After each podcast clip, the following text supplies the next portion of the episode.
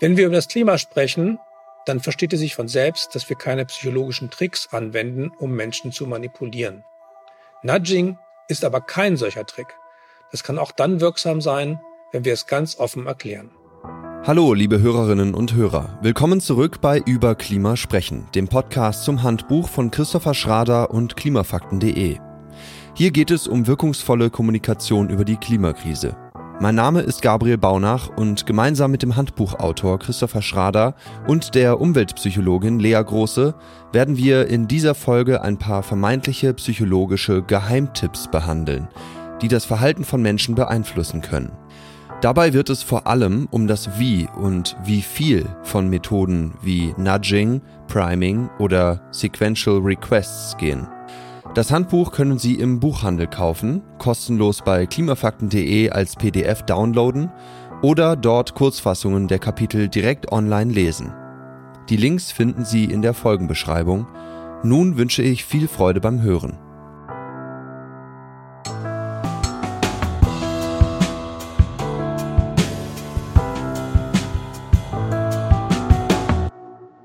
Sie alle kennen das aus dem Alltag. Mehr oder weniger sanfte Stupser, die unser Verhalten in bestimmte Bahnen lenken sollen. Da sind beispielsweise die abstoßenden Bilder auf Zigarettenpackungen. Dabei handelt es sich um sogenanntes Nudging, auf Deutsch etwa Anstupsen. Die Grundidee von Nudging ist es, Menschen durch sanftes Lenken oder die vorab getroffene Auswahl einer Handlungsoption dazu zu bringen, oder besser gesagt darin zu bestärken, sich in wichtigen Fragen zu entscheiden schnell, ohne großes Nachdenken und zu ihrem eigenen Vorteil. Das geschieht offen und transparent und jede und jeder kann sich zu jeder Zeit anders entscheiden. Aber wer es eilig hat oder dem jeweiligen Anbieter vertraut, bleibt bei der Vorentscheidung. Das klingt womöglich nach Manipulation oder sogar nach einem Angriff auf die individuelle Freiheit. Tatsächlich erheben Gegner der Methode genau diesen Vorwurf, Darum ist Nudging in der öffentlichen Diskussion umstritten. Dass ich das Wort wiedergebe, soll aber kein moralisches Urteil bedeuten. Denn bei näherer Beschäftigung mit dem Thema Nudging erkennt man bald, dass solche Anstupser, bewusst oder unbewusst, eigentlich immer auftreten, wenn man anderen Menschen die Wahl zwischen verschiedenen Auswahlmöglichkeiten gibt. Allein die Reihenfolge der Optionen, deren Betonung, Erklärung und so weiter gestaltet oder beeinflusst die Entscheidung. Daher sollten wir uns merken, es ist unmöglich, wenn man andere Menschen um eine Entscheidung bittet, ihr Entscheidungsverhalten nicht zu beeinflussen. Um dem Unterschied zwischen Nudging und Manipulation noch besser auf die Spur zu kommen, habe ich bei der Umweltpsychologin Lea Große nachgefragt. Hallo Lea, in der öffentlichen Diskussion wird Nudging manchmal als Manipulation bezeichnet. Kannst du uns den Unterschied nochmal zwischen Nudging und Manipulation deutlich machen und uns vielleicht anhand eines Beispiels aus der Werbung bzw. dem Marketing erklären, wann aus Nudging tatsächlich Manipulation wird? Hallo Gabriel. Ja, also wenn es darum geht, ja, richtige Verhaltensweisen anzustupsen oder eben zu nudgen, wird es halt schnell knifflig, wie du schon gesagt hast, weil die große Frage ist ja, wer entscheidet eigentlich, was denn richtige Verhaltensweisen sind? Da sind dann schnell Stimmen laut, die eben sagen, hey, das ist Manipulation, was ihr macht, oder das ist ja überhaupt gar keine neutrale Kommunikation. Und ich glaube, das Problem liegt auch darin, dass wir in zumindest der deutschen Gesellschaft, äh, also dass viele Personen Werte wie Freiheit und Selbstbestimmung einfach sehr hoch halten. Und sobald Menschen halt mitkriegen, dass sie irgendwie geleitet werden, taucht da einfach sehr schnell Reaktanz auf und das Gefühl, man wird vormundet. Und es gibt darüber hinaus auch Stimmen, die eben sagen, Nudging verläuft immer sehr nah an Manipulation. Aber ich glaube, es gibt doch klare Unterschiede. Nämlich beim Nudging ist ja die Intention, dass dieser Stups, dieses Anstupsen auf eine Art und Weise passiert, dass die Person immer noch anders entscheiden kann und die anderen Optionen auch zur Verfügung hat. Bei der Manipulation ist diese Intention eine andere. Wenn man Personen manipulieren will, dann möchte man eine gezielte Entscheidung erreichen und stellt andere Optionen wirklich auch gezielt ins Dunkle. Und das ist, glaube ich, der entscheidende Unterschied. Also diese Intention, dass man was ganz Gezieltes erreichen will, versus wir bieten hier eine Option an, aber du kannst dich immer noch anders entscheiden. Du musst halt aber ein bisschen Denkarbeit machen und dich nochmal umschauen, was gibt es denn noch für andere Optionen. Und außerdem kann man beim Nudging auch öffentlich ansprechen, dass man eine bestimmte Option vor andere Optionen zieht, wie zum Beispiel in der Kantine, in der das vegetarische Menü als Default oder Standardoption oder günstigste Option angeboten wird. Das ist ja auch ein Nudging, was sehr bekannt ist. Und die Kantinen können das ja öffentlich machen, dass sie sich dafür entschieden haben. Wobei bei einer Manipulation würde man das nirgends ausschreiben, dass das jetzt das Ziel ist. Ich glaube, daran kann man das ganz gut festhalten, diesen Unterschied. Das, das heißt so, der Dreh- und Angelpunkt ist Intention und Transparenz, richtig? Ja, das würde ich sagen. Und ich glaube, was hilft, um das zu erkennen, wenn man sich nicht sicher ist, ist sich einmal kurz zu fragen, wer bietet mir diese Entscheidung an und was sind eigentlich meine Optionen? Mhm. Okay, danke.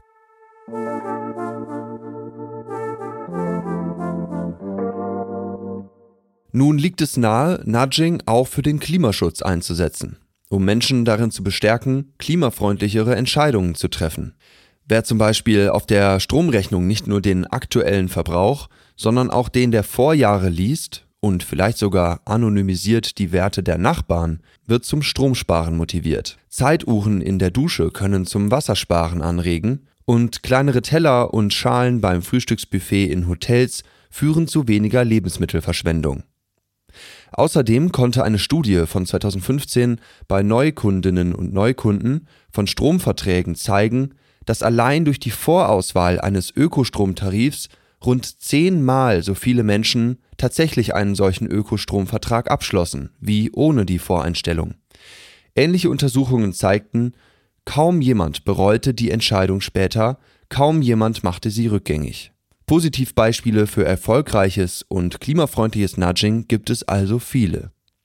Allerdings bietet Nudging keine Garantie. Gescheiterte Interventionen sind erstaunlich häufig, bilanzierte zum Beispiel ein Team um Magda Osman von der Queen Mary University in London.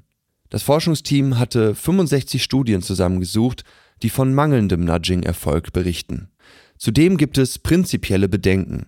So warnen Adam Corner und Jamie Clark in ihrem Buch Talking Climate kein Ausmaß von Nudging kommt einer angemessenen Strategie für ein langfristiges Engagement der Öffentlichkeit gleich. Um eine wirklich wirksame Antwort der Gesellschaft auf die Klimakrise zu finden, brauche es das bewusste Nachdenken der Menschen, betonen sie. Darüber hinaus regt sich häufig Widerstand bzw. Reaktanz, wenn Menschen das Gefühl haben, dass ihre individuelle Freiheit unbegründet und über ihren Kopf hinweg eingeschränkt wird. In Deutschland ist der Widerstand erfahrungsgemäß besonders dann groß, wenn es der Staat ist, der die Optionen setzt und dabei seine Vorstellungen vom Wohl seiner Bürgerinnen zugrunde legt. Nudging sollte daher keinesfalls heimlich passieren. Es wird nur dann akzeptiert, wenn es transparent geschieht und wenn Menschen die grundsätzlichen Ziele teilen, die mit der Vorauswahl erreicht werden sollen. Und die Menschen müssen sich in dem Moment noch für jede Option entscheiden können. Auch für das Auto, die Fleischwurst oder den Graustromtarif. Sonst ist es eben kein Nudging mehr. Trotzdem empfinden es viele als hilfreich, wenn jemand anderes sich vorher Gedanken gemacht hat, welche Option die klimafreundlichste ist und wenn diese hervorgehoben oder schon ausgewählt ist. Denn dann kann man guten Gewissens entscheidungsfaul sein. Der Ökonom von der University of Chicago, Richard Taylor, und der Harvard-Jurist Cass Sunstein, die einen Bestseller über das Konzept geschrieben haben, nennen fünf Bedingungen dafür, dass Nudging sinnvoll sein kann. Erstens, eine Entscheidung ist schwierig zu treffen. Zweitens, die Menschen besitzen nicht genügend Information oder können oder wollen sie nicht verstehen. Drittens, Sie haben nicht genügend Erfahrungen mit der Entscheidung. Viertens, es gibt keine brauchbare Rückmeldung zur Qualität der Entscheidung. Und fünftens, wenn überhaupt, werden die Menschen erst sehr zeitverzögert mit den Folgen ihrer Entscheidung konfrontiert. Zum Beispiel, wenn der Nutzen der Handlung erst verzögert eintritt, während die Kosten sofort zu spüren sind. Vieles davon kommt einem natürlich sehr vertraut vor, wenn man über Entscheidungen in der Klimakrise nachdenkt, die die Erderhitzung stoppen sollen. Zwischenfazit Nudging ist weder Teufelszeug noch Wunderwaffe im Kampf gegen die Klimakrise. Mit Vorsicht und Transparenz, wohl überlegt und dosiert, kann es Menschen in vielen Fällen helfen, sich klimafreundlicher zu verhalten.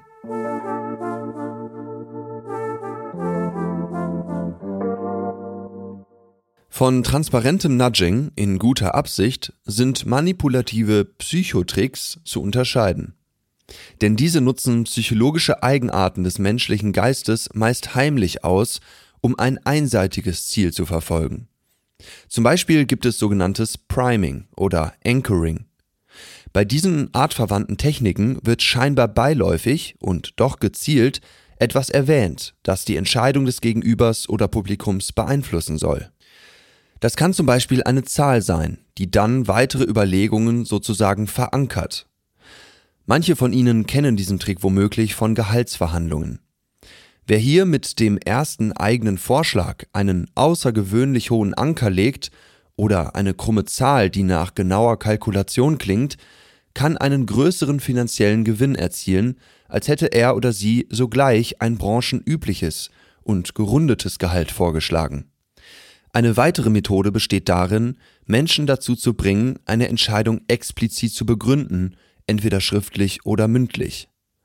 Das kann dann zu anderen Effekten führen als eine stille Auswahl, weil die meisten ein großes Bedürfnis haben, sich selbst als konsistent in Ansichten und Handlungen zu erleben und den eigenen Ansprüchen tatsächlich zu genügen. Stichwort kognitive Dissonanz.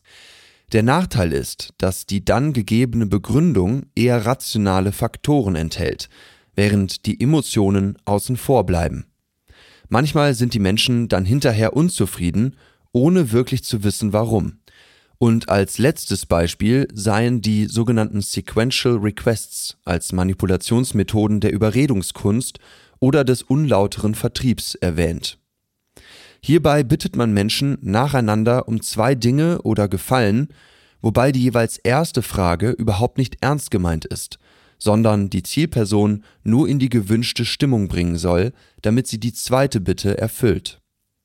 Man fordert zum Beispiel erst eine große Spende, um sich dann mit einer kleineren oder nur der E-Mail-Adresse zufrieden zu geben.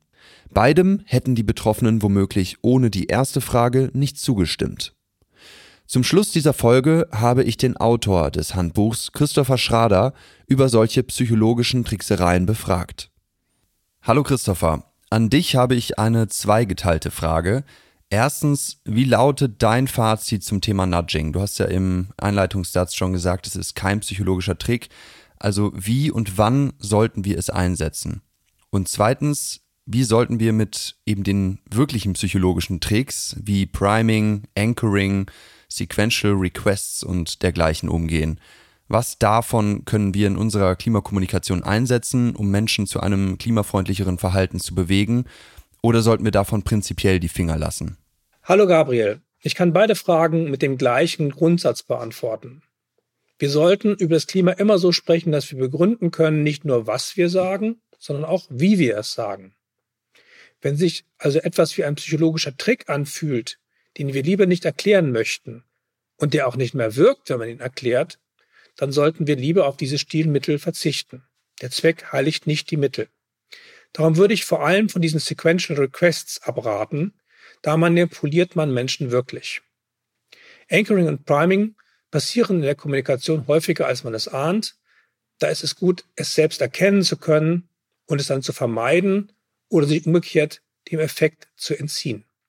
Nudging ist aber etwas ganz anderes. Und dazu erstmal eine kleine persönliche Anekdote. Mein Sohn studiert Psychologie und beschäftigt sich in seiner Masterarbeit mit Nudging. Der war ganz empört, als ich es als umstritten bezeichnet habe in meinem Buch. Ich meinte natürlich, dass es objektiv gesehen Streit darum gibt, Manche Menschen haben sich einreden lassen, dass Nudging Manipulation sei, nämlich von den Interessenvertretern, die Änderungen um jeden Preis verhindern möchten. Die meckern aber auch, wenn wir in der Kommunikation auf die Werte unseres Publikums hinweisen und diese ansprechen. Das sei doch unsachlich, sich um sowas zu kümmern. Naja. Nudging ist jedenfalls nicht umstritten im Sinne von moralisch fragwürdig. Es folgt aus der Erkenntnis, dass man die Entscheidungen von Menschen immer steuert, wenn man ihnen die Optionen aufzählt oder vorlegt. Das geht gar nicht anders. Und wenn das so ist, dann kann man das ja auch bewusst machen. Man kann es authentisch nutzen zur Unterstützung der eigenen Botschaft und zum Besten der anderen. Ich habe da eben sozusagen Anführungsstriche mitgesprochen, weil es ja nicht ganz einfach ist, das Beste für ein Gegenüber festzulegen. Aber wenn es darum geht, die Klimakrise aufzuhalten und damit die Lebensgrundlagen aller Menschen zu sichern, dann ist das ja wohl unbestreitbar zum Besten aller. Im Gegensatz zu den anderen Phänomenen, die eher die Bezeichnung Tricks verdienen, kann und sollte man Nudging sehr transparent verwenden. Es verliert seine Wirkung nicht, wenn man es erklärt. Und das sollte ja unser Maßstab sein, dass wir nicht nur die Inhalte, sondern auch die Mittel unserer Kommunikation offenlegen können. Danke für die Antwort, Christopher. Vielen Dank fürs Zuhören. Wenn Sie die neuen Podcast-Folgen nicht verpassen wollen, dann abonnieren Sie diesen Podcast am besten in Ihrer Podcast-App. Dort können Sie uns auch gerne eine Bewertung und einen Kommentar hinterlassen, damit andere Leute diesen Podcast besser finden. Auch über den Newsletter von klimafakten.de werden wir Sie regelmäßig auf dem Laufenden halten. Den Link zur Anmeldung finden Sie in der Folgenbeschreibung. Wer sich tiefer für das Thema Klimakommunikation weiterführende Literatur bzw. die Quellen interessiert, sollte unbedingt einen Blick ins Handbuch werfen, das wir dort ebenfalls verlinkt haben. Bis zum nächsten Mal bei Über Klima sprechen.